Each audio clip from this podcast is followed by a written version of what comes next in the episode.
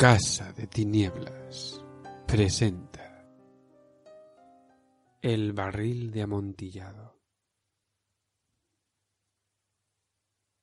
Lo mejor que pude había soportado las mil injurias de Fortunato, pero cuando llegó al insulto juré vengarme. Vosotros, que conocéis tan bien la naturaleza de mi carácter, no llegaréis a suponer, no obstante, que pronunciara la menor palabra con respecto a mi propósito. A la larga, yo sería vengado. Este era ya un punto establecido definitivamente. Pero la misma decisión con que lo había resuelto excluía toda idea de peligro por mi parte.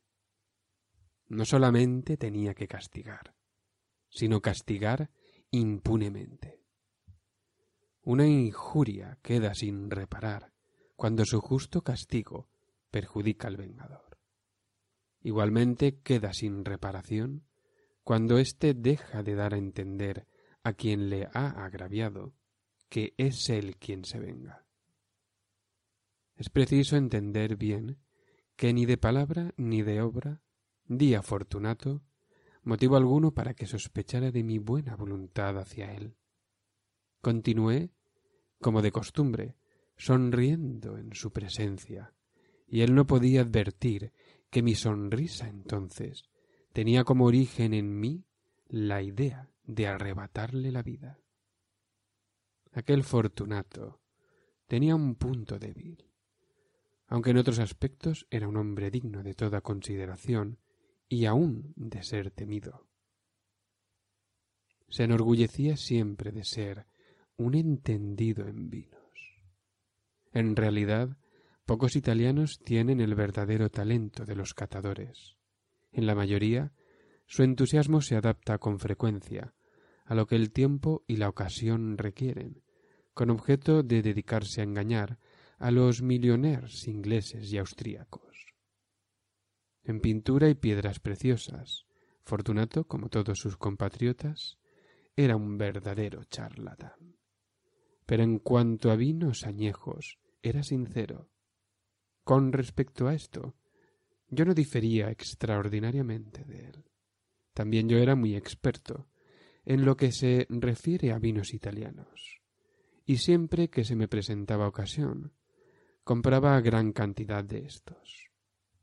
Una tarde, casi al anochecer, en plena euforia del carnaval, encontré a mi amigo. Me cogió con excesiva cordialidad había bebido mucho. El buen hombre estaba disfrazado de payaso. Llevaba un traje muy ceñido, un vestido con listas de colores y en su cabeza un sombrero cónico adornado con cascabeles. Me alegré tanto de verle que creí no haber estrechado jamás su mano como en aquel momento. Le dije Querido Fortunato, le encuentra usted muy a propósito. Pero qué buen aspecto tiene usted hoy. El caso es que he recibido un barril de algo que llaman amontillado y tengo mis dudas. ¿Cómo? dijo él. ¿Amontillado? ¿Un barril? Imposible. ¿Y en pleno carnaval? Por eso mismo le digo que tengo mis dudas, contesté. E iba a cometer la tontería de pagarlo como si se tratara de un exquisito amontillado, sin consultarle. No había modo de encontrarle a usted y temía perder la ocasión. ¿Amontillado? Tengo mis dudas. Amontillado. Y he de pagarlo. Amontillado. Como supuse que estaba usted muy ocupado, iba ahora a buscar a Lucchesi. Él es un buen entendido. Él sabrá Lucchesi es incapaz por sí mismo de distinguir el amontillado del jerez. Y no obstante, hay imbéciles que creen que su paladar puede competir con el de usted. Vamos, vamos allá. ¿A dónde? A sus bodegas. No, mi querido amigo, no quiero abusar de su amabilidad. Preveo que tiene usted algún compromiso. Lucchesi. No tengo ningún compromiso. Vamos. No, amigo mío. Aunque usted no tenga compromiso alguno, veo que tiene usted mucho frío. Las bodegas son terriblemente húmedas. Materialmente están cubiertas de salitre. A pesar de todo, vamos, no importa el frío. Amontillado. Le han engañado a usted. Y Lucas y no sabe distinguir el jerez del amontillado. Diciendo esto, Fortunato se cogió a mi brazo. Me puse un antifaz de seda negra y ciñéndome bien al cuerpo mi roqueler, me dejé conducir por él hasta mi palacio. Los criados no estaban en la casa.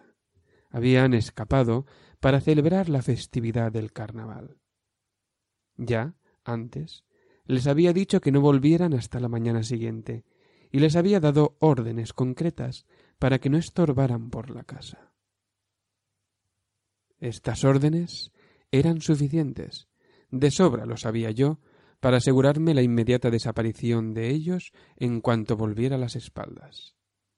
Cogí dos velas de sus candelabros, entregué a Fortunato una de ellas y le guié, haciéndole encorvarse a través de distintos aposentos, por el abovedado pasaje que conducía a la bodega.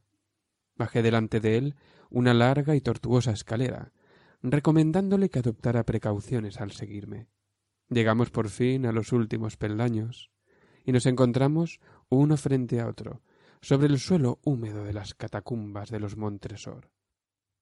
El andar de mi amigo era vacilante. ¿Te está gustando este episodio? Hazte fan desde el botón Apoyar del podcast de Nivos. Elige tu aportación y podrás escuchar este y el resto de sus episodios extra. Además, ayudarás a su productor a seguir creando contenido con la misma pasión y dedicación.